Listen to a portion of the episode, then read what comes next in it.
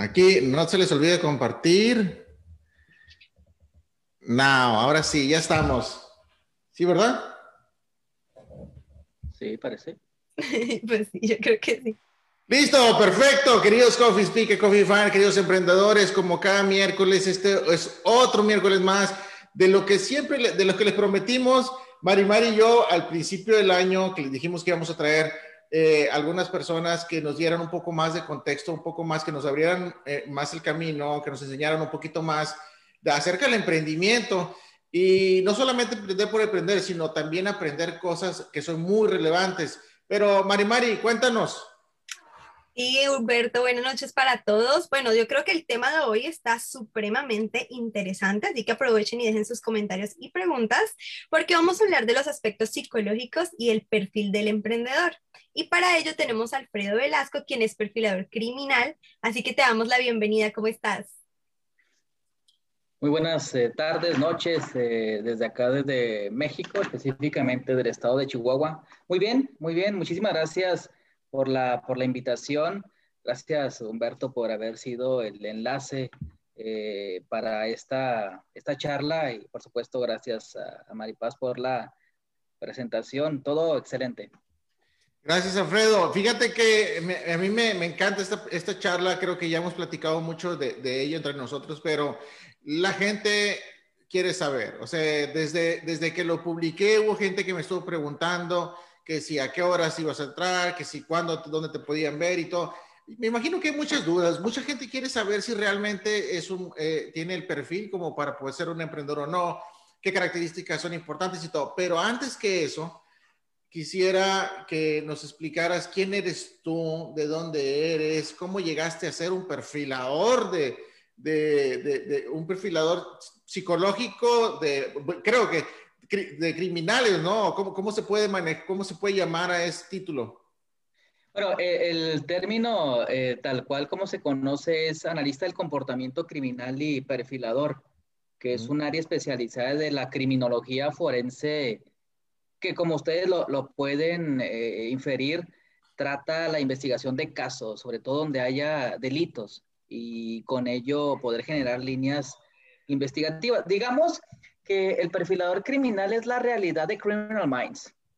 La realidad de Criminal Minds. Criminal Minds la han vendido, por supuesto, como es, ¿no? Muy ficticia. En algunas eh, situaciones trae cosas reales, algunos casos sobre todo, pero la realidad es otra, ¿no? Es muy diferente la cuestión de Hollywood, de que nos presentan a investigadores de la escena del crimen pues con muchas de, la, de, las seguridades y, y, quizá bien pagados. La realidad es otra. Hay que estar lidiando con las, con las balas literalmente en algunas que, escenas. Me tocó estar ahí donde había eh, respuesta de los agresores para la investigación del comportamiento. Entonces es muy distinta. Tal cual, la investigación del comportamiento se refiere a eso, a generar estrategias para detener a sospechosos. Wow. Qué interesante, veo que tienes un perfil bastante completo y has trabajado eh, con otros países, ¿no? Como me mencionabas antes, con Colombia. Así que yo quiero, yo quiero que nos cuentes un poquito más por qué decidiste emprender esta carrera, porque creo que no conozco muchas personas que trabajen en esto, Humberto, no sé tú, pero no, no lo conozco y creo que tenerte aquí frente a nosotros es como me llena de oportunidades para poderte hacer millones de preguntas. Yo sé que los que están conectados también tienen muchas preguntas, porque te decía, vamos por la vida y tenemos que identificar qué clase de personas tenemos a nuestro alrededor. Eso nos va a ayudar a prevenir, obviamente, no solamente como hablábamos del maltrato físico, sino también psicológico. Entonces, ¿por qué tú, Alfredo, decidiste emprender en, este, en esta carrera? Bueno, yo, yo estudié originalmente psicología. Yo soy egresado de la licenciatura de, de psicología. Egresé después de, de, estudiar cinco años en la universidad acá en, en Ciudad Juárez universidad privada. Después entré a una convocatoria para ser perito investigador de la escena del crimen. Regularmente en esas convocatorias para trabajar en el gobierno, el perfil profesional es de abogados o de criminólogos, eh, que es el criminal justice, más o menos algo similar acá de lo de Estados Unidos, ¿no? Pero yo, a pesar de eso, eh, apliqué, fui seleccionado para estar en la Academia de, de Investigadores Forenses Después de egresar, trabajé en investigación de homicidios alrededor de ocho años. Estudié la especialidad en perfiles eh, criminales. Eh, tuve durante mi proceso como trabajador del gobierno del estado de Chihuahua capacitaciones, por supuesto, con el FBI, con instancias de gobierno de investigación estadounidense, y también con otras eh, entidades, la Policía Judicial de Marsella, de, de, Francia, enfocada en el análisis del comportamiento y la investigación de homicidios. Después estudié una, maestría en criminología forense en el cual se enfoca la criminología a entender el comportamiento del ser humano, pero que comete delitos. La psicología es la ciencia que estudia el comportamiento humano, pero la criminología es la que estudia el comportamiento humano desde aquel que comete delitos. Y terminé mi, doctorado en, ciencias forenses eh, hace un par de años. He estado trabajando con varias eh, instancias de, de, gobierno local en nuestro país, pero también eh, internacionales. He tenido la, la, suerte de la colaboración en países como Argentina, en Brasil. En Brasil he ido por lo menos seis eh, veces. He estado en Brasil, en Italia, con la policía italiana, en Colombia, por supuesto, con la Policía Nacional de, de Colombia, el Colegio de Psicólogos y Criminólogos de, del Perú, en Ecuador. He estado en Nicaragua, bueno, por lo menos a distancia, no presencialmente, pero trabajando con el Instituto de, Neurofisiología en Honduras, la última visita previo a, lo del COVID fue precisamente, estuve dos semanas en Tegucigalpa, en Honduras, con en la Universidad Nacional de la Policía. Y actualmente hay muy buena relación con el comisario de la Policía Reyes de Investigación de Homicidios con la unidad del perfil criminal allá en Honduras. ¿Por qué, por qué decidí dedicarme a esta investigación? Bueno, partiendo de lo que es precisamente eh, la página y, y, la charla que es de emprendimiento, sabemos que la, la palabra emprender es una, una, palabra gala o francesa que viene de pionero, ¿no? De empezar. Yo veía y recuerdo mucho a un maestro de, de mi universidad que cuando yo le conté en el octavo semestre a lo que me iba a dedicar cuando saliera de psicología, muchos de mis compañeros dijeron y compañeros, bueno, yo voy a ser psicóloga clínica en mi consultorio, atendiendo problemas de la gente. Y otros, bueno, yo voy a seleccionar personal en alguna empresa, en el área de recursos. Yo le decía, bueno, a mí me gustaría trabajar en la escena del crimen, en la investigación policial para identificar comportamientos. Y me dijo, bueno, es que nada más eso pasa en las series, o te equivocaste de mundo o te equivocaste de país. Quizá en Estados Unidos, en Europa, sí. Dije, bueno, pues hay que hacerlo, ¿no? Para poder ser los primeros desde ahí creo que está marcada la, la, la, historia del emprender como literalmente podría ser. Por eso es que me dediqué para darle un enfoque distinto a la ciencia a la que pertenezco. Wow, la verdad que, que, que padre, digo, es, es difícil entender un poco ese proceso porque pues, no cualquiera se mete a ese mundo, ¿no? Pero, pero bueno, veo yo que pues todos tenemos un perfil. Al final del día todos tenemos un perfil, seas lo que tú seas, seas vendedor, seas eh, lo que sea, a lo mejor un deportista, a lo mejor un criminal, a lo mejor que tú, lo que tú quieras, todos tenemos un perfil que nos va definiendo en el transcurso del tiempo, nos va definiendo y llegamos a un punto a tratar al menos de lograr ser lo que creemos que somos. Sí, o sea, utilizamos ese talento o perfil, no sé si llamarle talento o perfil, pero utilizamos eso para nosotros ser algo en la vida. Pero tú, tú has, investigado, has investigado a la gente criminal, este perfil criminal. Antes de entrar al perfil emprendedor, platícanos un poquito del perfil de un criminal. Tengo, me interesa, se me hace, se me hace muy, muy bueno eso. Bueno, el, el, perfil de una persona que ha cometido delito es variable. Es variable porque al final de los tiempos, como bien lo decías, eh, Beto, cada quien tiene sus habilidades y por automático su perfil. Cada quien tiene sus, sus propias características y en la investigación del comportamiento criminal no es la excepción. Un criminal puede matar, puede robar, puede herir, motivado por la ira, por los celos, por el sexo, por el dinero, por lo que ustedes quieran, motivado por miles de cosas. Y es ahí donde entra la ideografía, caso único de investigación. No existen perfiles promedios en la investigación. Tiene que ser el propio caso el que te da la línea investigativa. ¿Cómo puede ser un perfil de un criminal? La respuesta es pronta y es simple. Depende de qué criminal y qué caso me hables, ¿no?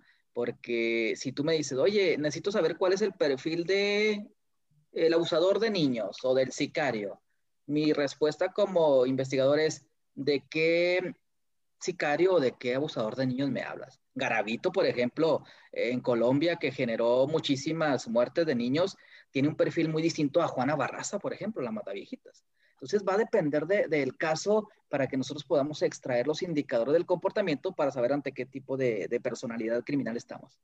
E, ese, ese, que mencionaste ahorita, vi que Mari sí supo, Mari, ¿quién era ese tipo? No, eh, un violador de niños, ¿sí? ¿Es correcto? Sí. Correcto. Eh, terrible. Mejor dicho, todo el mundo le tiene pavo. No puedes decir garavito en Colombia porque todo el mundo, oh, Dios mío. ¿En serio? no, no había escuchado yo de eso, pero ¿qué perfil es ese? Bueno, Garavito, digamos que es la, la, la cara no narcotraficante de Pablo Escobar. Es un criminal de niños, violador en serie, de los manizales, de la zona de los manizales, que mm, engañaba a los niños diciéndoles que les iba a dar dulces, en realidad los violentaba sexualmente y los enterraba, muchos de ellos.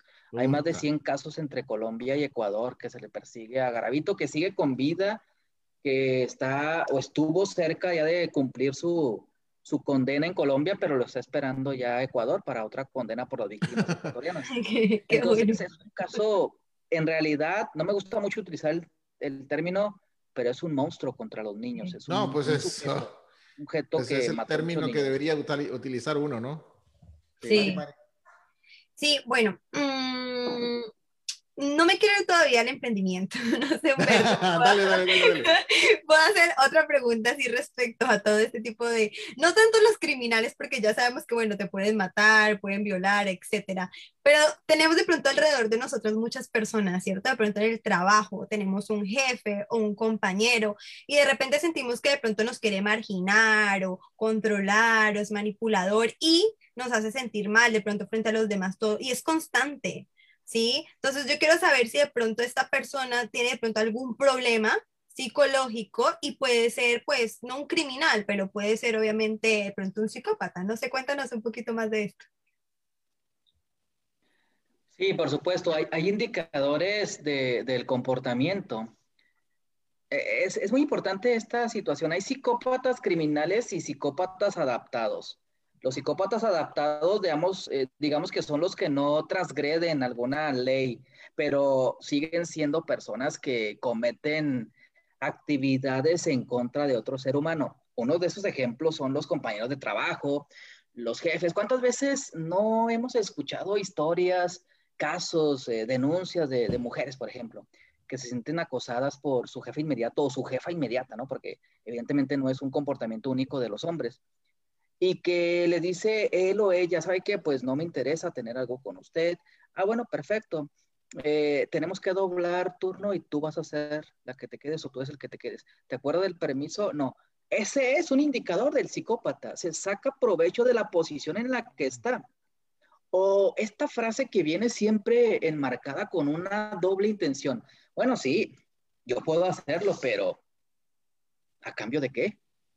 Automáticamente estamos viendo una situación carente de empatía. Imagine, imaginemos que eh, una persona viene a solicitar apoyo porque está enferma su madre, algún familiar, su niño, X. Eh, oye, necesito sentarme tres o cuatro días del trabajo. Sí, claro, vete, pero... Y luego yo cómo respondo ante los jefes para cubrirte. Es decir, ¿qué obtengo yo de ganancia? Carente de empatía, a pesar de que está presentándose la persona con una necesidad, y la persona dice, bueno, pues todo sea porque no me, no me vayan a correr o no me den problemas, bueno, luego hablamos y hacemos lo que tú quieras. Se sacó la ventaja por la posición. Ese es un indicador de psicopatía. Wow, entonces, o sea, digo, creo que voy a empezar a etiquetar a todos los psicópatas de la oficina porque hay varios por ahí que les gusta aprovecharte, aprovecharse las necesidades de los demás. Hablando de las necesidades de los demás, cualquier persona que estemos que, quiera aprovecharse de las necesidades de las demás para obtener un beneficio, ¿podríamos decir que tiene una parte de, perfil psicópata? Sin duda, tiene indicadores como lo llama el doctor Hart. Robert Hart es un investigador de Virginia eh, que empieza a etiquetar ciertas características de la personalidad psicopática. De hecho, hay el psicopática, psicopática checklist, son 17, 16 items en el cual uno va como investigador, sobre todo los de la psicología y la psiquiatría forense, enlistando en la criminología. Entre ellas destaca carencia de empatía, egolatría, egocentrismo, manipulación, mentiroso patológico, eh, no tiene sensibilidad por los demás, búsqueda inmediata de la satisfacción, vida sexual impersonal, impulsividad. Hay muchísimas características para establecer a alguien con psicopatía. Así que vivimos rodeados de personas que quizás no podemos determinar, pero yo sí, la verdad es que yo le tengo mucho miedo a eso. O sea, todas las películas que uno ve y te das cuenta, porque a veces de las películas podemos extraer cosas que son realidad, ¿no? Y pensamos que a veces es solamente ficción, pero yo sí soy muy analítica y de verdad muchas gracias por, por esos tipsitos así como para identificar a las personas. Pero bueno, no sé, yo quiero hablar de emprendimiento porque aquí estamos todos como cada miércoles eh, y queremos ah, conocer obviamente más de este tema. Cuéntame, Alfredo, eh, ¿se puede emprender en esta área, en criminología? Sí, claro, bueno, una pausa para hacer mención de lo que acabas de decir. Entonces, vivimos rodeados o rodeadas de psicópatas sin generar paranoia, sí. Imaginen ustedes que vivimos en una piscina en el cual están constantemente cruzando los tiburones que no hacen nada, pero no quedas tranquilo, no duermes, no duermes tranquilo, porque en algún momento van a despertar. Sucede lo mismo con aquellos psicópatas que no son criminales. En algún momento sabes por sus características de personalidad que van a sacar la realidad de su personalidad y van a aprovecharse de la situación. Somos vulnerables muchísimas veces a ese tipo de personalidades. E, en el sentido de, de si se puede emprender en el ámbito de la ciencia forense, específicamente la criminología, definitivamente que sí tomando como referencia, como les eh, comentaba, del término, ¿no? del emprendimiento, que al final de los tiempos, aunque es un concepto netamente de las empresas, eh, tiene que ver con el pionero o con los pioneros de...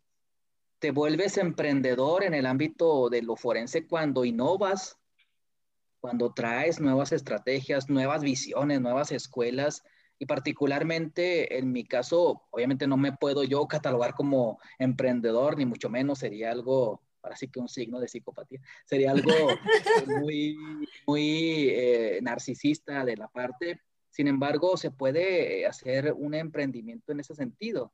en la actualidad hemos trabajado en la academia a la que pertenezco, la Mexicana de Investigadores Forenses, a hablar sobre temas de materia de análisis del comportamiento un tanto nuevos, utilizando robótica forense e inteligencia artificial para la detección de, comportamientos en las redes, por ejemplo, sistema de identificación biométrica para detener a, o para que las policías detengan a los sospechosos, nanotecnología con una partícula tan pequeña sacar el perfil del agresor.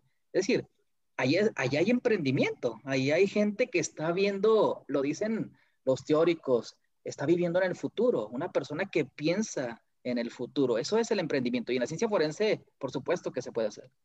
Wow. Oye, bueno, pues déjame, déjame, empiezan los saludos aquí. Luis eh, Mirana, amigos, saludos, saludos Houston desde México. Igualmente, Luis, saludos. Sofía, hola, hola, mis coffee speaker, ¿cómo les va? A todo dar aquí. Sandrita, que ahorita voy a hacer mención de lo que hace Sandra. Este, también saludando. Elia Arizán, te faltó, o sea, te faltó hacer tu tarea, me está diciendo que, no sé, algo, algo me faltó que quiere que, que diga o no sé qué. Cuéntame qué es lo que quieres que diga. Nicole, hola. Ah, dice, también, dice Elia, también puede ser cuando vas a la tienda y el despachador te dice cosas. Uy, pues depende qué tipo de cosas te vaya a decir, ¿no? Pero ahorita me contestas esa. Dice Alexandra Quinn, psicópatas, conozco algunos y de inmediato los descubro. Pues, hay, que, hay que empezar a trabajar con, con Alfredo, ¿eh? Dice, los sociópatas, es así, ahorita me explican qué es. Dice Andrés, Andrés de mi querido colombiano por ahí. Sí, hola. Wow, es asombroso que esos comportamientos ya repetitivos en la penalidad delaten bastantes cosas de la personalidad de quienes nos rodean. A veces hay personas que saben que están siendo avisados, pero están acostumbrados y lo ven normalmente. Eso parece muy triste. Bueno, ahí, hay algo interesante. Saludos, muy, buen, muy buenos tips. Fíjate que aquí hay, hay varias cositas. Yo no sé, yo no sé, Alfredo, pero a mí me intriga mucho esto de la psicopatía, de, los perfiles psicológicos y todo. Yo sé que pues, cada quien tiene un perfil, pero hay algo en particular. Por ejemplo, me imagino que en, las personas, los asesinos, eh, tiene, dentro de su perfil debe haber algo que todos se parezcan, algo muy particular que todos se parezcan. Contéstame esa y en un emprendedor hay algo también que tenga ese parecido en todos? Bueno, eh, bueno, si me lo permite, también voy a dar acá la bienvenida a las personas que están en la página de, Alfredo Velasco. Estamos hablando con unos amigos de, Houston, Texas, sobre el emprender, el ser pionero, no solamente en el ámbito forense, sino también en, la vida. Y estamos tocando las características de, personalidad y psicológicas de los que emprenden.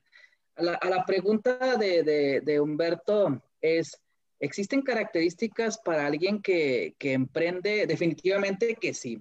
Hay características de personalidad en todas las áreas, no solamente en el área forense. Sabemos que el concepto del emprendimiento, como lo hemos dicho, tiene muchísima relación con las empresas, pero también es evidente que en la ciencia forense surgen emprendedores o personas que tienen esas ideas que, que los ponen una, una meta o un, un, contexto más avanzado. Si ustedes me lo permiten, eh, voy a tomar el caso de referencia y sobre todo los que están acá en la página de, de, su servidor, que son de un público del área forense y también tomar una referencia en el público de, de Humberto y de Maripaz. Hans Gross, por ejemplo, un investigador austriaco que es un pionero en la investigación criminal, era un, era un emprendedor porque hablaba de modus operandi y hablaba de psicología del criminal, pero era en época de 1924, hablaba ya del modus operandi, lo que hoy hablamos. Entonces era evidentemente un emprendedor. Hay actualmente muchos investigadores forenses que son emprendedores, que han dado con sus tecnologías, con sus metodologías, con su aplicación de la investigación, un avance a la ciencia forense. En el ámbito del el perfil psicológico del emprendimiento, sin ser criminales, también destacan algunas características. Una de las características que yo destaco, sobre todo desde el enfoque psicológico de las personas que son emprendedoras o emprendedores, es seguridad en sí mismo. Una persona que tiene seguridad en sí mismo automáticamente tiene la herramienta para emprender o para innovar algo que está haciendo. Otra característica psicológica de alguien que puede ser o es un emprendedor o emprendedora en cualquier área de la, de la vida, además de, de la seguridad, es que tiene ideas muy claras, que tiene ideas muy concretas de lo que está realizando. Es decir, eh, Beto, imagínate que yo te diga eh, como amigo, oye, quiero poner un negocio o quiero hacer algo eh, en, la, en, la, vida, o o Maripaz, sabes que se me ha ocurrido esto y me diga, ah, perfecto, ¿y qué hacemos? Pues que no lo tengo muy claro, pero no sé si puedo hacerlo, me da como que miedito. Automáticamente no tengo un perfil para emprender. La clave es seguridad en ti mismo. Otra clave dentro del emprendimiento para todas las áreas es no tengas una mentalidad de dos cuadras. Piensa siempre a lo grande. Es decir, no me ah, vengas, a mí no me vengas con una idea de, oye, quiero ser eh, el, mejor que, vende comida aquí en mi colonia. Está bien para empezar, pero ¿por qué no de la ciudad? ¿Por qué no ser una cadena nacional? ¿Por qué eh, pretender ser el mejor criminalista de, o el criminólogo de mi, eh, no sé, de, mi escuela, si puedo hacerlo a través del mundo, realizando esas sugerencias? Hay que pensar en lo grande. Esa es una de las características que debe tener alguien que se pretenda incursionar, ¿no? Wow. ¿Te identificaste, Humberto? No, yo, yo sí, yo sí, yo ya dije que soy un emprendedor, ¿eh? No, yo creo que nos no, de, hecho, sí. ¿Ves? A mí ya me, ya ya, si el experto dice que soy emprendedor, yo soy emprendedor, por favor, ¿eh? Compórtate. claro, no, es muy interesante lo que dices porque si nos ponemos a pensar si estamos con miedos todo el tiempo, si no, no vamos a poder ser capaces de emprender. Y a veces también esos temores nos llevan a pensar, eh, como dices tú, muy cerrados, como quiero ser el mejor en mi escuela, quiero ser el mejor en mi comunidad, pero no pensamos más allá, no abrimos más puertas, no vamos nacional, no vamos internacional. Y eso es una parte fundamental en el emprendimiento, ¿no? Tener como una mente, una mente abierta. Mm, no sé, ¿qué más piensas tú? De pronto, si tú miras a una persona eh, y esa persona te empieza a hablar, o sea, tú nomás puedes identificar los puntos del emprendedor solamente teniendo una charla con la persona, así no sea sobre negocios. Bueno, lo que pasa es que al final de los tiempos, como les comentaba, la criminología, la psicología son ciencias del comportamiento. Y los indicadores del comportamiento y de la conducta salen a relucir en, una charla mínima. Evidentemente hay especialistas, por eso como cualquier otra ciencia tiene sus ramificaciones de especialistas, en este caso de, análisis de la conducta, de entrevista. Hay grandes investigadores del comportamiento que, son utilizados para la entrevista y interrogatorio. Y sí, definitivamente en una, en una charla de café, sin que nos conozcamos, en una charla quizá a la espera de, un vuelo, de, de un camión o de cruzar hacia otro país, podemos detectar ciertos indicadores del comportamiento sin que esto nos gane con un prejuicio o un sesgo, ¿no? Eh, en las personas. No se trata de discriminar o de etiquetar, detectar, detectar oportunamente ciertos aspectos. Evidentemente, lo que Beto Guaymas, que está en, Instagram como tal en, el nombre, Humberto Aguilar, yo considero que, y a lo mejor no vale mi, mi punto de vista, ¿no? Que si es un emprendedor, es la primera vez y créeme, Humberto, amigos, Maripaz, por supuesto, que sigo algunos eh, emprendedores. Es la primera vez que la ciencia forense se fusiona con los emprendedores. Entonces, si alguien no está pensando que Humberto o, eh, es emprendedor por haber hecho esto que es distinto, pues ahí tenemos la, la, muestra de que él es el primero, al menos que yo sé, que fusiona estos dos conocimientos, ¿no?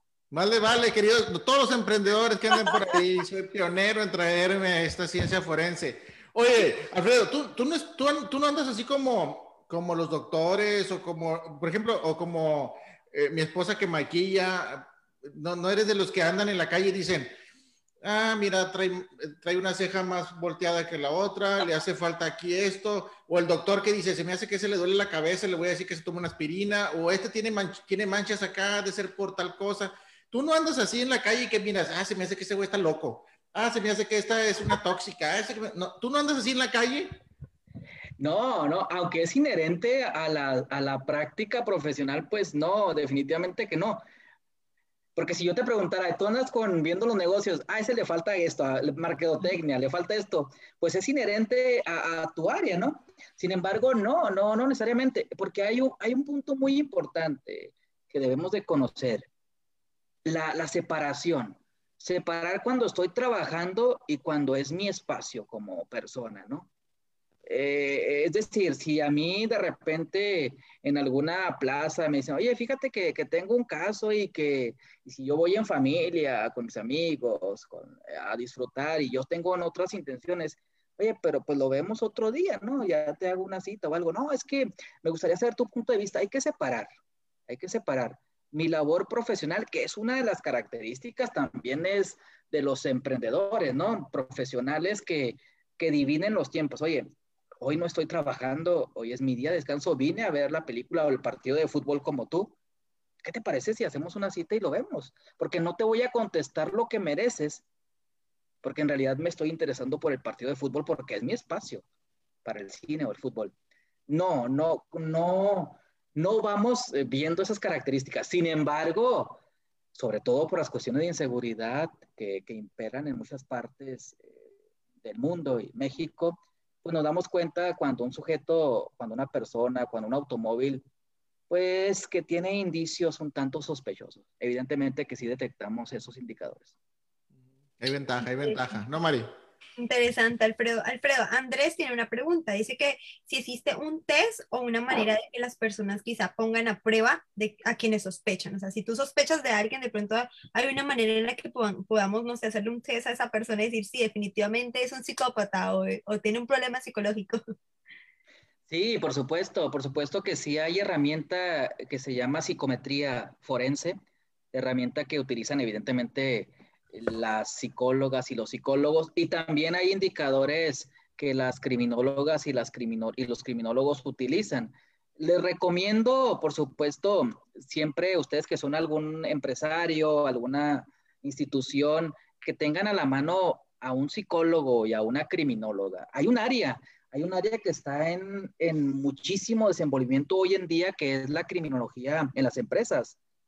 Y que eh, particularmente un gran amigo mío, el maestro Alejandro, Alejandro Zapata, es eh, de los que se ha, junto a otros, eh, puesto activamente a, poner en las escuelas, en las empresas también, sobre todo en las empresas, a criminólogos. Si ustedes tuvieran un departamento de, por ejemplo, el nombre, vaya, perdón que me, que me haya trabado ahí. Si yo le pongo a una empresa, por ejemplo, ustedes, departamento de criminología, la gente va a decir en mi empresa, oye, pero ¿por qué criminología? Pero si le cambias el concepto, departamento de análisis psicológico o de la conducta, y tienes psicólogos y criminólogos, y haces una unidad de inteligencia del comportamiento, por supuesto que puedes detectar con los tests, con las herramientas, con la entrevista, con el monitoreo a los potenciales eh, psicópatas. Oye, Alfredo, quiere decir, eh, partiendo de, esto, quiere decir que en el mundo, eh, bueno, es lo que yo más o menos estoy concluyendo con esta plática. Quiere decir que en el mundo hay más, hay más emprendedores que, que realmente no tienen un perfil emprendedor. Por eso hay tantos fracasos. Me imagino, porque digo, si, estamos hablando que el 1% de las empresas o los emprendedores son, los son exitosos, quiere decir que el 99% fracasan por alguna razón. Partiendo de esa, de, esa, de esa teoría, quiere decir que muchos emprendedores realmente no tenían un perfil emprendedor para hacerlo. Simplemente se lanzaron porque tenían necesidad, porque, tenía, porque se les ocurrió, porque alguien les dijo que estaba muy padre para invertir, etcétera, etcétera. ¿Eso estaría yo en, lo cierto con mi análisis? Bueno, el fracaso de por sí es parte de. Aquí la clave es la tolerancia a la frustración. Si una persona que fracasa se frustra y no aprende, hay una frase que dice que es muy cierta, a veces se gana y a veces se aprende, ¿no? Pero nunca se pierde. Así es que debemos de tener esa, esa, esa mentalidad. Personas que, que, no son los resultados quizá como ellas o ellos esperaban y se frustran y son agresivos o agresivas, evidentemente les falta una de esas características psicológicas de, de las personas que tienen algún tipo de intención de emprender. Sí, hay muchas personas en el sentido de, de, del emprendimiento que, que fracasan y se frustran y que pues no tienen la paciencia, la sapiencia de, ver otras estrategias. Imaginemos que yo voy a emprender en un área de ventas o en un área forense y que me cierra la puerta mi jefe inmediato y me dice, no, tú no puedes como perito hacer esto porque tú estás bien situado para esto, lo hablo para los de la página, o tú no puedes hacer esto porque nuestra empresa no se dedica a esto. Imagínate yo estar vendiendo comida por internet y luego llevársela. No, yo no tengo, no, no, no pienses en esto. Oye, es una realidad. Si yo me frustro en el primer intento y me dicen que no puedo y automáticamente me quedo con la idea, no tienes el perfil de alguien que emprende. A mí sí me dicen, particularmente lo, lo hago como una, una experiencia personal. A mí sí me dicen, no, es que no se puede hacer una unidad del perfil criminal en, en, en Juárez o en México, porque nada más en, en, Estados Unidos. Yo lo que hago es, bueno, ya toqué la puerta con mi jefe inmediato. Discúlpame, pero me voy con el que sigue de tu mando, ¿eh? de que la voy a hacer, la voy a hacer. A eso se refiere el emprendimiento. Si tú me cierras una puerta, se te ha olvidado que yo tengo la llave para abrir las demás. Así de sencillo. Muy importante. Y lo hemos mencionado, de hecho, en muchos de nuestros programas, que es la disciplina, la perseverancia, la, el ser tolerantes con lo que está pasando. Obviamente, tenemos que ser muy pacientes porque los resultados no se van a ver de la noche a la mañana. Vamos a tener que esperar y vamos a tener que pasar por muchos obstáculos. Y yo pienso que un verdadero emprendedor es aquella persona que tiene la capacidad de pasar por medio de esos problemas y llegar a la meta, ¿no? Eh, la emoción, Alfredo, yo pienso que también la emoción, de pronto, por ejemplo, el emprendimiento es algo muy popular hoy en día, ¿no? Entonces la persona está muy emocionada y de pronto ni siquiera se analiza, ni siquiera mira qué capacidades tiene y solamente porque está de moda y solamente porque estoy emocionado, eh, me lanzo, ¿no? Y empiezo un emprendimiento. Yo pienso que esa es otra de las eh, razones por las que muchos emprendimientos fracasan. Asimismo, también en el, en el, área psicológica, ¿no? Por la emoción, de pronto cometemos errores o somos muy compulsivos o decimos cosas que no debemos o nos ponemos agresivos. No sé, cuéntanos de pronto qué papel tiene la emoción en todo esto. Fundamental, Maripaz. Se llama técnicamente nosotros metacognición en la práctica profesional. Hay que ser metacognitivos. ¿A qué se refiere la metacognición? Que yo debo de saber mis fortalezas, pero también mis debilidades. A pesar de que tenga la, intención de, hacer algo o la emoción de hacerlo, pero si soy carente de habilidades, de conocimientos, pues no debo arriesgarme. La clave, la clave es ser conscientes de las capacidades y habilidades que tenemos. Pero la solución, la solución la dijo en su momento Henry Ford, ¿no? Un hombre inteligente tiene siempre más inteligentes que él a su lado para sacar adelante un negocio. Así es que si yo tengo la idea, pero no las habilidades y el conocimiento, pues voy a traer a quien tiene el conocimiento y juntos vamos a hacer esto que funcione, ¿no? Metacognición es muy importante. Wow. Oye, Alfredo, em, ya sabemos algunas características de un emprendedor si tú o, alguien, vamos a suponer, de las 5 o 10 características de un emprendedor o que normalmente tiene un emprendedor, sabes que no tienes la mitad, ¿puedo adquirir esas nuevas eh, para, para, poder tener, para poder llenar el perfil emprendedor o simplemente no se puede? Así naciste y te amuelas. No, no, definitivamente. Bueno, es un punto de vista particular, Alfredo Velasco todos nacemos evidentemente con ciertas habilidades, pero la mayoría son aprendidas. Somos seres humanos que, aprendemos habilidades. Y las que yo no pueda aprender, evidentemente tiene que ver con la forma de pensamiento también o de aprendizaje, pues las puedo eh, adquirir o las puedo asociar con otra persona que tenga esas habilidades. Por ejemplo, a mí, si, si me hablan de un puesto, pero yo no tengo la habilidad para, el diseño, para la cuestión mecánica, la construcción, pero tengo un proyecto X o Y, yo conozco mis debilidades y por más que estudie, no voy a poder ser tan hábil como otra persona. ¿Qué hago? ¿Para qué invertir un tiempo que yo sé que no va a ser eh, productivo? Mejor me consigo y perfilo al que tenga esas habilidades y que pueda hacer un gran equipo conmigo. Oh, Me encanta y ojalá pues yo digo que todo el mundo pensará así, pero resulta que eh, está la amiga, la envidia, sí, la llamo así, y, de pronto no todas las personas tienen la capacidad de decir, me voy a liar con personas que sepan más que yo, obviamente, porque esa debería de ser la norma, ¿no? Juntarnos con personas que nos van a aportar y vamos a poder aprender los unos de los otros. Eh, y esa persona de pronto, sí, identifica a alguien y de pronto por temor o de pronto en una empresa, por ejemplo, se me va a quitar el cargo o va a tomar mi posición o le van a prestar más atención, va a desviar cierta atención de mí. Entonces ahí viene también esa parte, ¿no? Psicopática o esa parte de problemas psiquiátricos, diría yo, porque las personas de pronto no pueden poner esos sentimientos a un lado y ser lógicos y coherentes de que esa persona tiene las capacidades y merece estar ahí.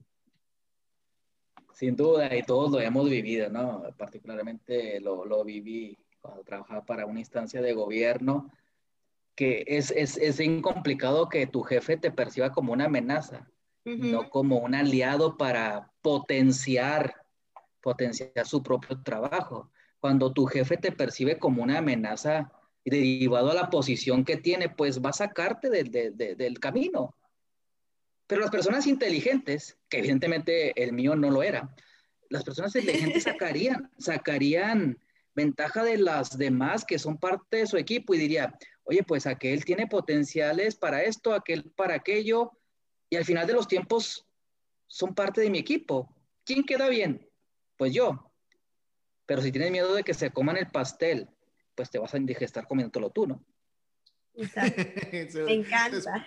Pues es, es, lo que es. Déjenme hago una mención, mi querida Sandra. Dice, a ver, hoy por hoy invertir en bienes raíces es la forma más segura de garantizar, garantizar tu inversión para que no se deprecie. Y qué mejor invertir. Fíjate, si tú quieres invertir en Tulum, ¿todos conocen Tulum, Quintana Roo? No, yo me imagino que yo me imagino que sí. Bueno, este, aquí hay una excelente oportunidad con Bay. Les voy a dejar, les voy a dejar los teléfonos de mi querida Sandra, es 8110, ella está en Monterrey, 811050 8203. Ella ofrece, ella es de bienes raíces y tiene, trae un proyecto muy padre allá en Tulum. Eh, si, usted, si, usted, quiere adquirir una, una casa eh, allá en Tulum, pues diríjanse con ella. Ella lo puede hacer para todas las personas también que están en Estados, en Estados Unidos también lo puede hacer. Los que están en Chihuahua, por allá, que quieran comprar en Tulum. Alfredo, comunícate con mi querida eh, Sandra. Si quieres, pon ahí todos los datos para que, para que se comuniquen contigo. Pero bueno, los papás, Alfredo, podemos, podemos ir perfilando a nuestros hijos, de decir, ¿sabes qué? A ver, voy a sacar el perfil de mis hijos. Este va, va, va a ser astronauta, este va a ser un, eh, no sé, un, un, DJ este va a ser fulanito tal. Y con ese perfil, irlos, irlos encauzando para que emprendan en lo que ellos se ven que van a hacer. Ah, vaya, vaya pregunta tan complicada por lo que implica la respuesta. Se ha hecho, por supuesto. Históricamente en la psicología, John Watson lo hizo por allá por los años 80. Él dijo, porque su teoría del conductismo, Dijo, a mí denme 10 niños de cierta edad y díganme qué, qué quiere que sea cada uno de los niños. Médico, ladrón, ingeniero, piloto, y yo voy a reforzar su conducta para que lo sea. Hay teorías, por supuesto, con esa postura que, modelamos, que modelamos para que nuestros, nuestras generaciones se dediquen a algo. Definitivamente el ser humano somos un ser eh, totalmente social. Cuando alguien nos dice, es que es abogado o es médico de abolengo, porque su padre fue, su abuelo fue, sus hermanos son, lo tienen en la sangre los médicos. Ciertamente puede ser una postura, pero ¿por qué no pensar que es un entorno en el que se creó, no? Un entorno en el que vio cómo su abuelo era un gran médico, cómo su padre estudiaba medicina y le, le hacía lo importante que era estudiarlo y le fueron inyectando esa motivación. Creo que sí podemos de alguna forma perfilar a nuestras generaciones para que se dediquen a algo. Definitivamente, cada persona somos distintos, cada niño, cada niña son distintas sus habilidades. Sin embargo, sí se puede influenciar de una manera para que se lleve a cabo una línea profesional, sin que esto suene como un determinismo. ¿eh? Al final de los tiempos, lo más importante es el libre albedrío. Si yo decido ser modista o piloto, que se me alimente con esas habilidades, ¿no? Me encanta esa parte, sí, eso es, eh, yo creo que es un tema bastante complejo, como lo decías tú, porque, eh, digámoslo, a veces como padres de pronto quieren mm, que mi hijo sea doctor, que mi hijo sea ingeniero, pero si el niño, la persona no quiere serlo, eh, empieza la frustración, ¿no? Porque queremos inculcarle algo que quizás esa persona no quiera. Pero también asimismo tengo una pregunta, como padres, eh, las personas pueden de pronto identificar que su hijo tiene de pronto unos comportamientos extraños, de pronto eh, no se relaciona bien con sus amigos o lo vemos que es de pronto un poco agresivo. ¿Pueden los padres prevenir que esa persona sea de pronto un criminal a futuro o tenga obviamente comportamientos psicopáticos? Sí, bueno, son indicadores del comportamiento que se pueden detectar Aquí lo que, lo que pretende la, nueva tendencia de la criminología y la psicología es que no criminalicemos a los niños, porque luego se genera esa, esa etiqueta, ¿no? Eh, lo que se puede, como bien lo cita Maripaz, es detectar ahí ciertos indicadores. Por ejemplo, no es, no es un desarrollo normal de un niño, eh, tomando la normalidad desde el enfoque, por supuesto, de la psicología y de la criminología es un desarrollo normal de un niño que este maltrate de manera tan repetida animalitos, sin que esto sea un determinismo, por supuesto, ¿no? No es una, un desarrollo normal de un adolescente que este no tenga un proyecto de vida, que este o que ella se la pase con unas situaciones de, de, tristeza extrema, de depresión, no es un desarrollo normal. Son indicadores que creo que todos los padres pueden detectar o todas las familias. Digamos que son las primeras alertas que debemos atender para llevarlo con los profesionales de la psicología, de la medicina, para evitar que a su vez estos caigan en las manos de los profesionales de la criminología o de la policía como víctimas o victimarios. Oye, pero el, nivel cultural, el extracto socioeconómico, eh, la, raza, la, la, geografía, todo esto influye en el perfil de una persona?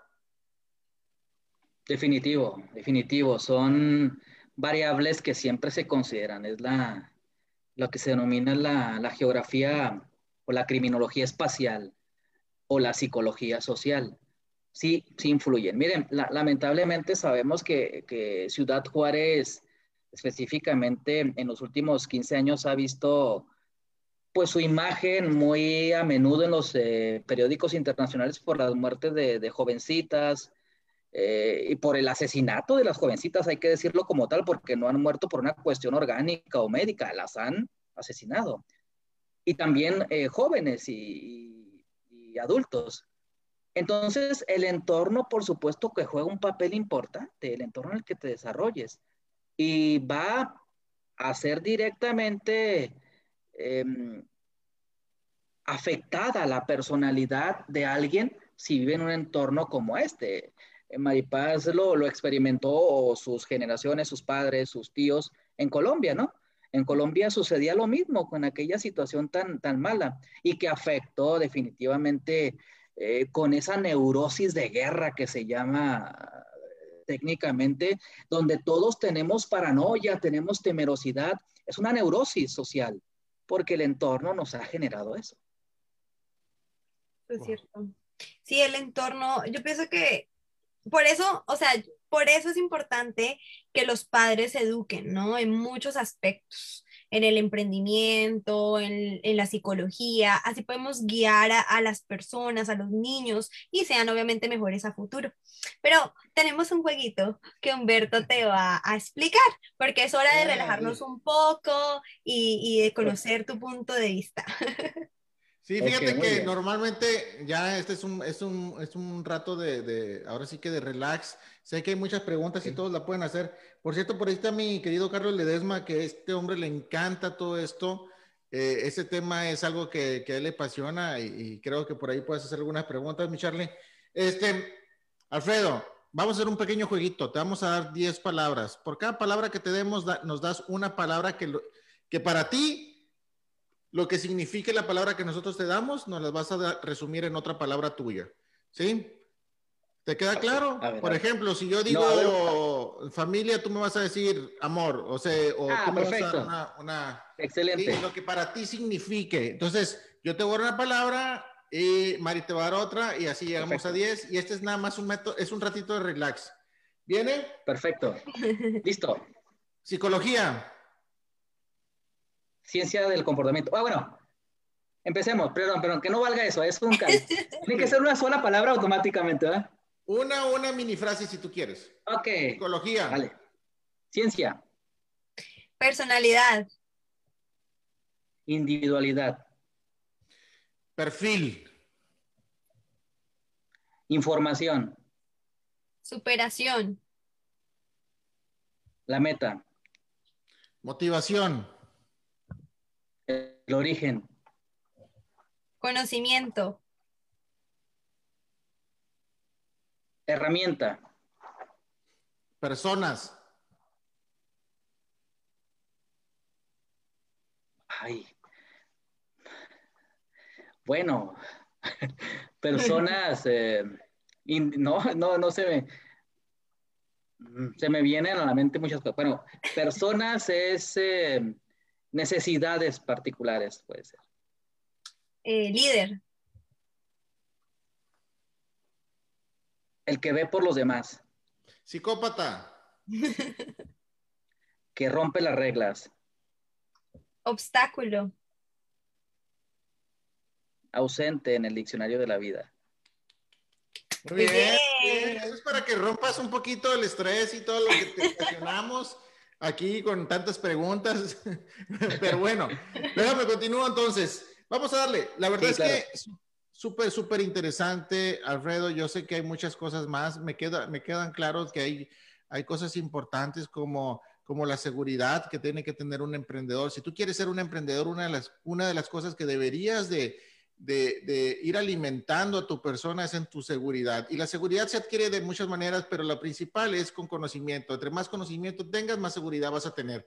Seguro así va a ser. Pero hay, hay cosas y cosas y cosas que, que Alfredo nos ha venido nos ha venido platicando y mucho tiene, parece que no, pero todo, todo, todos los perfiles en algún, en algún punto se relacionan. Alfredo, eh, cuando a ti te piden revisar un perfil o, analizar un perfil, ¿cuál, ¿cuál, es tu método? ¿Qué haces para poder hacerlo?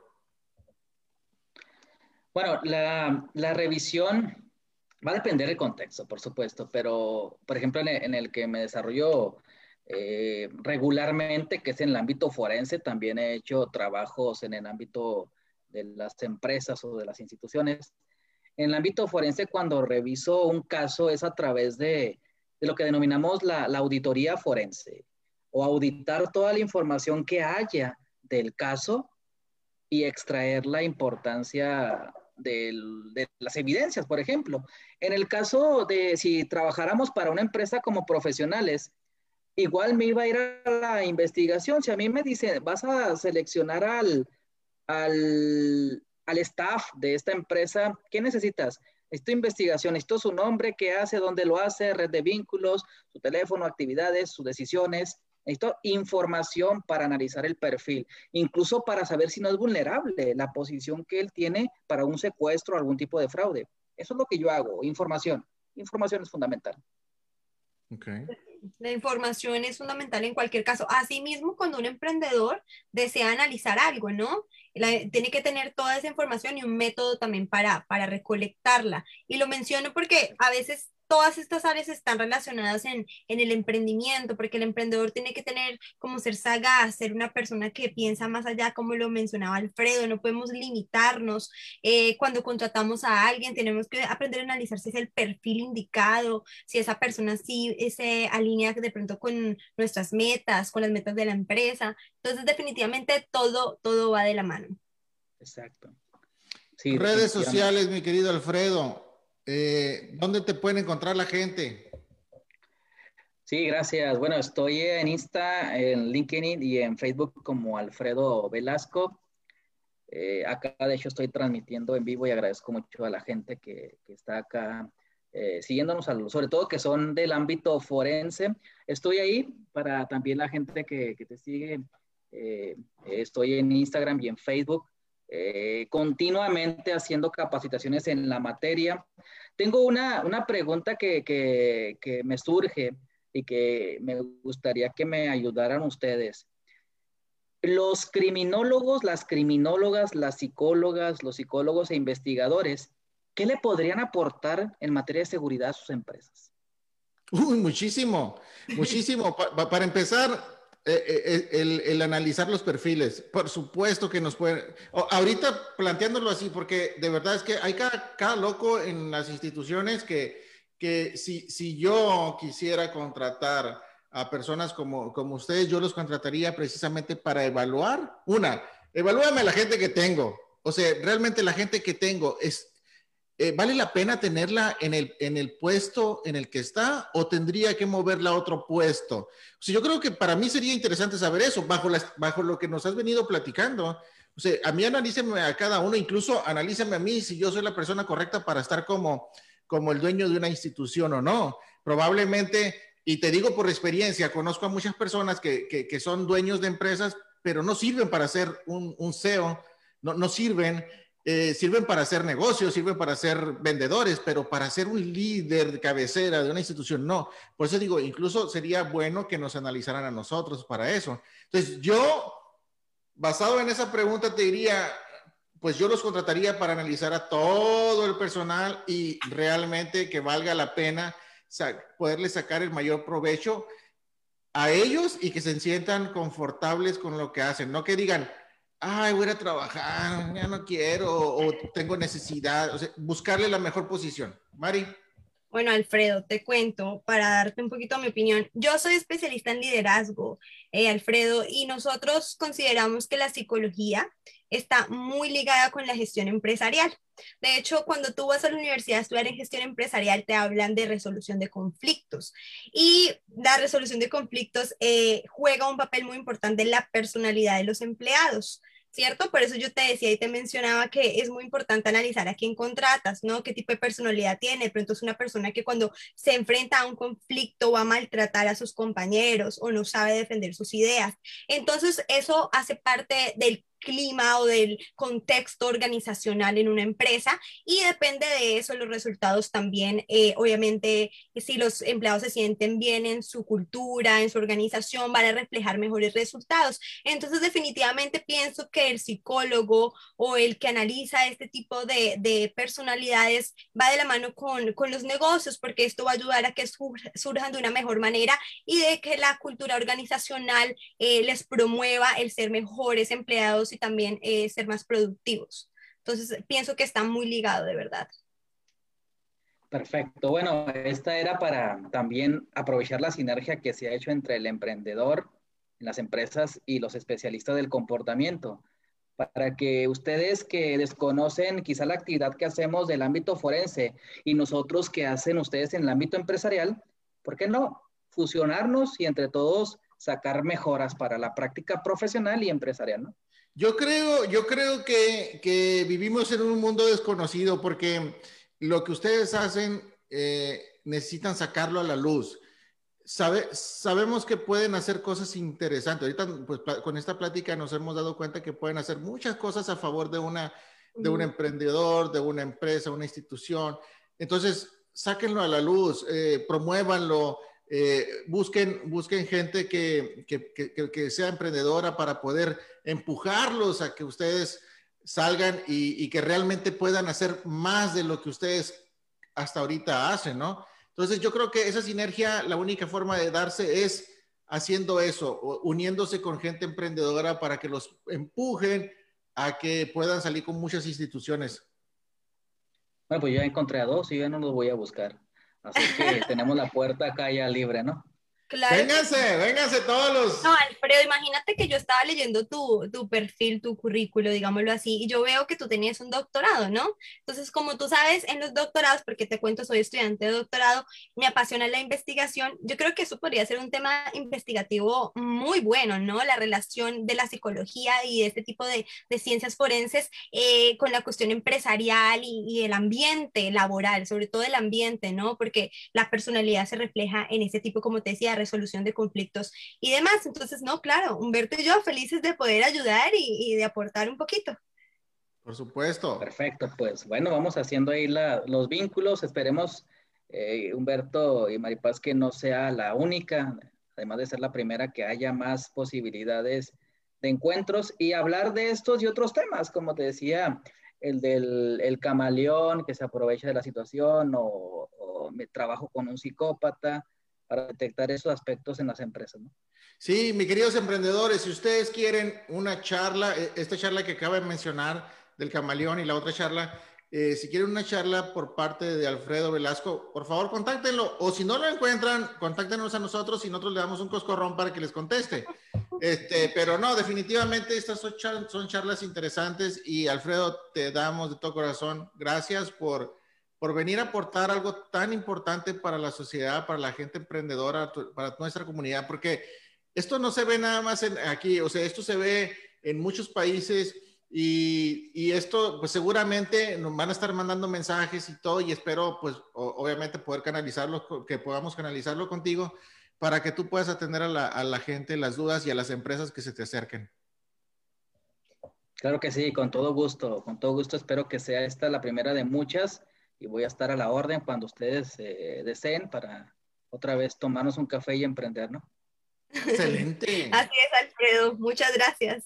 Gracias a todos gracias. y nos vemos el próximo miércoles con otro tema. El tema el miércoles es, vamos a hablar de las instituciones como escuelas, si realmente vale la pena o no para emprender. Viene un director de una institución a defender su posición y creo que eso va a ser interesante. Los espero aquí, en, ¿verdad, Mari? Esperamos aquí el próximo miércoles y nos vemos.